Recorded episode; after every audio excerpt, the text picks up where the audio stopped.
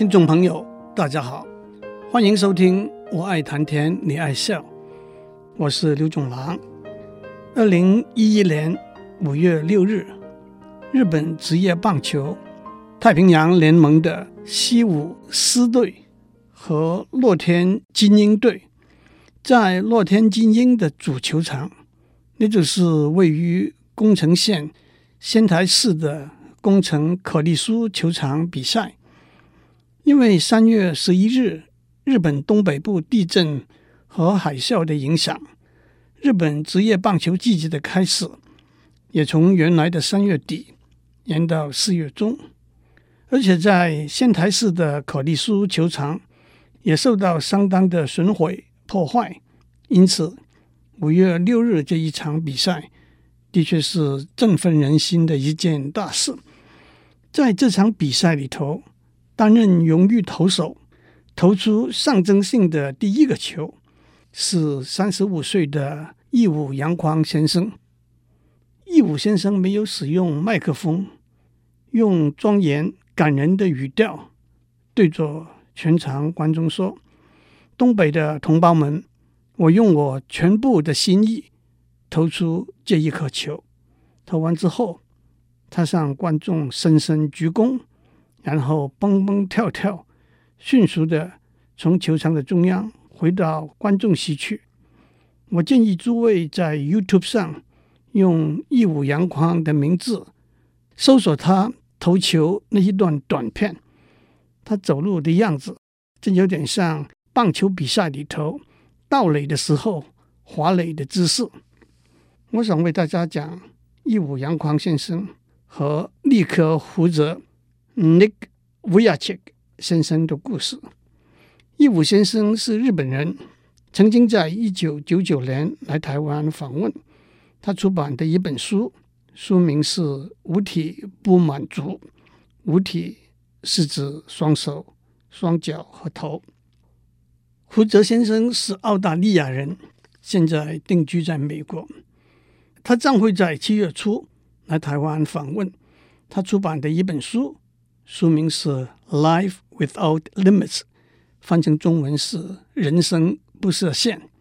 义武先生和胡泽先生是先天性四肢切断症 （Tetra Amelia） 的患者，他们出生的时候就没有四肢。这并不是由于外来药物的影响，而是由于父母亲体内某一种突变的基因。WNT3，这是非常罕见的病症，而且患者除了四肢没有发育之外，心、肺和其他器官的发育也会受到影响。因此，多数的患者在出生后不久就不能存活。可是，义武先生和胡泽先生都正常的发育成长，过着健康快乐的生活。义武长得斯文秀气，从小就对穿着很讲究。每当过生日或者要去远足，有什么活动的时候，一定会穿上他最喜欢的衣服。即使在上中学的时候，校服是固定的西装外套，他也要在领带上下功夫。长大之后，更喜欢逛百货公司买衣服。他最喜欢。Hartwell 这个牌子的衣服，还冒着大风雪去特卖会抢购毛衣和衬衫。有一次，他到东京附近一个小学演讲，一个小男生问：“义武哥哥戴着眼镜，要怎么拿下眼镜呢？”当义武用短短的双手扎住眼镜两端，取下眼镜，再挂回去给他们看之后，小朋友说：“好酷！”帅呆了，还有人加上一句“超级帅哥”，更让义武心情特佳，还把当天营养午餐的果冻给了那位小朋友享用。胡泽自己说，别的女孩子也说，她有一双美丽的眼睛，她留着短头发和修剪得整齐的络腮胡子，永远带着满脸笑容，露出洁白的牙齿。英俊中带着自信，他还记得十多岁的时候，班上一位女同学跟他说：“你长得很好看。”让他落上好几天。有一次，他的鼻子长了一颗大的青春痘，他还坚持要他的妈妈带他去找皮肤医生，要开刀把青春痘割掉。有一次，一位妈妈带着她视障的五岁的女儿和胡哲一起参加一个活动。妈妈解释给女儿听：胡哲生下来就没有四肢。小女孩说：“我可以摸摸他的肩膀吗？”胡哲毫不在意。这位小女孩也不觉得没有手连在肩膀上是一件奇怪的事情。可是当她摸到胡哲的胡子的时候，她大声尖叫：“怎么你全身是毛？你是不是一只狼呀？”大家都笑起来了。正常和美丽存在看到的人的眼中，触摸到的人的手上，和每一个人，包括自己本人的心里。胡哲的妈妈是一位助产护士，二十五岁的时候怀了他，那是第一胎。怀孕之后，以她的专业知识，她很小心注意饮食和药物的服用，远离烟酒，也找到最好的医师照顾她。产前的两次超音波检查，医师告诉她，她怀的是一个男婴，但是没有告诉她有任何异样。一九八二年十二月四日，他出生的时候，妈妈的第一个问题是：“我的孩子都好吗？”产科医师没有回答，也没有把婴儿交给他，却找来一位小儿科医师，跑到产房的另一个角落会商。当妈妈听到婴儿大声哭起来的时候，她放下心来了。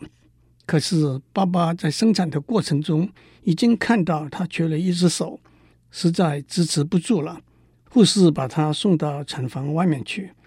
妈妈从她多年助产的经验知道不对头，她赶紧追问医师：“我的孩子有什么问题吗？”医师只用一个简短的医学上的专有名词“短肢畸形”来回应。同时，小儿科医师走到产房外面去，告诉他的爸爸：“婴儿没有手，也没有脚。”爸爸震惊和痛苦之余，话也说不出来。可是他也知道的，马上要回到产房去安慰妈妈。不过妈妈已经从护士口里知道了真相，躺在床上流泪痛苦。当护士把婴儿用毯子包好，放在他身边的时候，他说：“把他拿开，我不要看到他，碰到他。”当天晚上。爸爸从育婴房探视她回来，告诉妈妈说：“她实在长得很漂亮。”妈妈说：“我该收到点花吧。”爸爸到医院楼下买了一束鲜花回来送给妈妈。就是当胡哲十三岁的时候，爸爸妈妈才告诉他的故事。当他在学校里头有什么不开心的事情，当他为没有四肢而难过的时候，爸爸妈妈告诉他。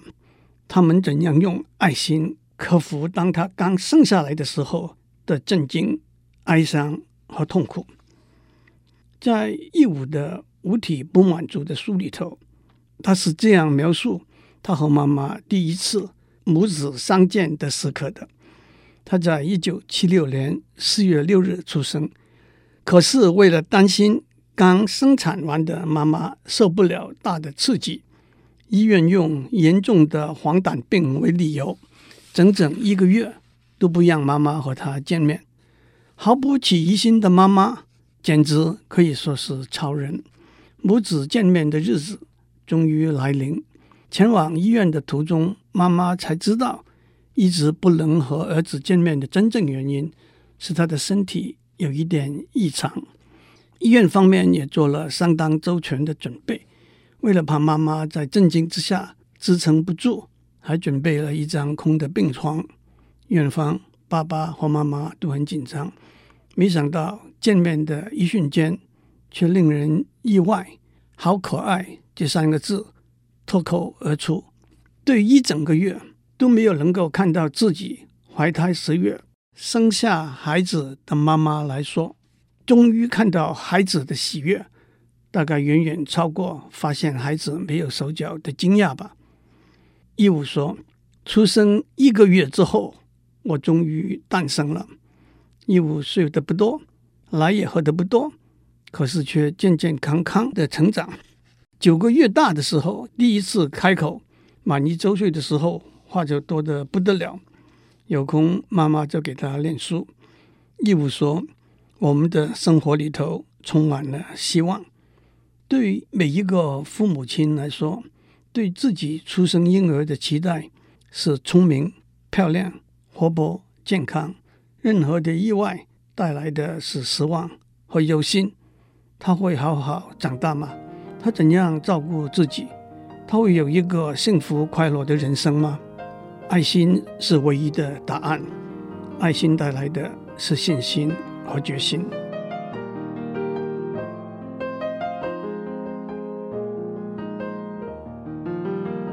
一五五岁进幼稚园，那是一般的幼稚园。别的小朋友会一边触摸他的手脚，一边连珠炮似的问：“为什么？为什么？”他就会解释给他们听：我在妈妈肚子里就生病了，所以我的手脚没有长好。他们也接受了这个解释，大家成为一起玩耍的好朋友。虽然如此，一两个月下来，他终究也累了。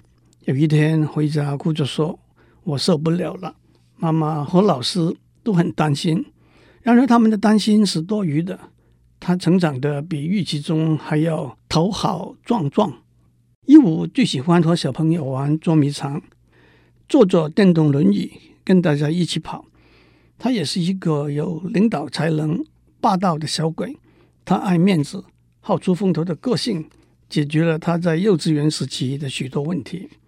幼稚园之后，他就要进小学了。他的爸爸妈妈希望他接受普通而不是特殊的教育。没想到，在给几个私立学校拒绝之后，原本一开始不抱希望的公立小学通知他去体检面试。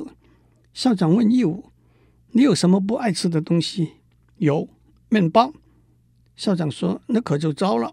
学校的营养午餐几乎天天都吃面包。”陪他去坐在旁边的妈妈大喜过望，因为校长已经开了口要收他了。可是半路又杀出一个程咬金，教育委员会认为从来没有收过这么严重体降的学生。又跑到教育委员会成员的面前，把铅笔夹在脸颊和短短手臂之间写字，把汤匙放在盘子边缘，运用杠杆原理吃东西，嘴巴咬着剪刀的一端，一边用手压住另一端，一边拉动脸颊。来剪纸，交叉运用短短的双脚自己走路。委员们目瞪口呆，决定允许他入学。他说：“靠着校长和许多人的善意，开拓了他的人生。报答大家唯一的方法，就是尽情享受校园生活。”胡哲从小就是个胆子大、体能好的孩子，虽然没有四肢，却会。翻滚蹦跳，能够从躺坐用头靠着墙站起来。他有一只小小的左脚，左脚有两只连起来的脚趾。医师决定替他开刀，把两只脚趾分开来，这给他带来很多方便。他会用这两只脚趾拿着笔写字，使用电脑，也学会梳头、刷牙、刮胡子。他还开玩笑说。他的左脚就像一根鸡小腿。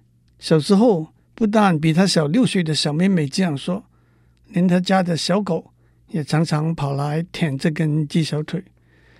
不过，在成长的过程里头，也有沮丧、消沉的时刻。他十岁那一年，大概在学校里头也受到同学的欺负。有一天下了课，他回到家里。请妈妈帮他在浴缸里放满了水。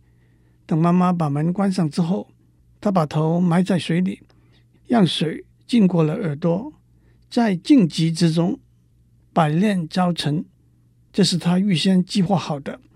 在只有孤单和被遗弃的生命中，我只是别人的负担。而并没有前途。我应该就此结束我的生命。他在水里头挣扎了好一阵，最后他放弃了自杀的企图，因为他觉得这是一个自私的行为。晚上，爸爸跟他说：“不要想这种傻事情，许多好的事情正在等待着你。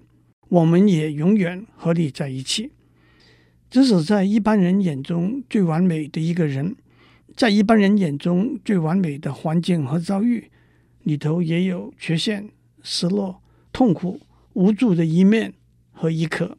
相信自己，相信爱护、支持、帮助你的人。正如胡哲的爸爸跟他说：“许多好事情正在等待着你。”从念幼稚园开始，义武就是一个好强、好当老大的人，因此也常常跟同学发生冲突，从吵架到打架。有一次，对方站在义武够不到的桌子上，对他扮鬼脸，路上心头的义武就冲过去，用身体。把桌子撞翻，对方从桌子上摔下来，义武又用身体撞过去，对方对着他挥拳，可是义武的高度还不到对方的膝盖，拳头根本碰不上，对方就改用踢腿攻势，这一来可让义武使出他咬住不放的绝招，狠狠地把对方踢过来的脚咬住不放。尤其是因为义武常常用嘴巴代替手做事，所以下巴也似乎比别人更有力，咬得更紧、更疼。胡哲也是一个不怕打架的小家伙，他还在念小学一年级的时候，只有二十二磅，坐在轮椅上，可是一个比他高两班的大个子，居然向他挑衅打架。他们约定中午在学校操场见面。许多同学还带了午餐来围观，还有人下赌注谁会打赢。大个子说：“你得先从轮椅上下来，因为他害怕胡哲会开着轮椅朝他冲过去。”胡哲说：“那你得跪下来和我对打。”胡哲班上的女同学在叫：“不要跟他打了，他会伤害你的。”这却更挑起了胡哲的男子气概。大个子一拳朝胡哲的胸部打过去。把他推倒，胡泽用前额靠在地面上，用肩膀靠着轮椅爬起来，跳到大个子面前。大个子又一巴掌把他推倒，胡泽还是用前额靠在地上爬起来。大个子正在后退的时候，胡哲像一颗飞弹一样飞身过去，用前额猛撞大个子的鼻子，大个子倒下来，胡哲爬在他身上。大个子流了一脸的鼻血，赶快跑到洗手间去躲起来。胡哲说：“他从此就没有再看到大个子了，可能他羞耻到转到别的学校去了。”晚上，胡哲回到家，赶快向爸爸妈妈认罪。爸爸妈妈说：“没事，因为他们根本不相信胡哲会把大个子打得血流满面。”我们必须以勇气来面对挑战。尤其是当你是明显的处于劣势、弱势的时候，不要被恐惧征服，要用勇气来克服恐惧。义武和胡哲从小就展示出面对挑战不惧困难、克服困难的勇气。义武在小学就喜欢玩棒球和足球。打棒球的时候，他把球棒扎在腋下，回转身体。对投过来的球挥棒，打到球的一瞬间，站在他旁边的带跑者就马上朝一垒冲过去。打足球的时候，别人射球入门算一分，一五射球入门算三分，所以他的队友也会盘着球，把对方的守门员引诱扑身上前，再把球传给在球门前等待的义武，把球踢进没有人看守的空门，获得三分。这也叫做义务规则。做柔软体操的时候，义务也跟着大家的动作，挥舞着短短的小手，努力让身体蹦蹦跳跳。跨栏跑步的时候，大家要跨过栏杆的上方，义务只要钻过栏杆下面。老师也吩咐你要练习转得漂亮一点。义务又跟同学一起吊单杠、跳绳和跑马拉松。他跳绳的最高纪录是连跳三十四下。靠着老师的细心、同学的协作和有创意的义务规则，义务在运动场上尽情享受体育课的乐趣。下次我们再继续。祝您有个平安的一天。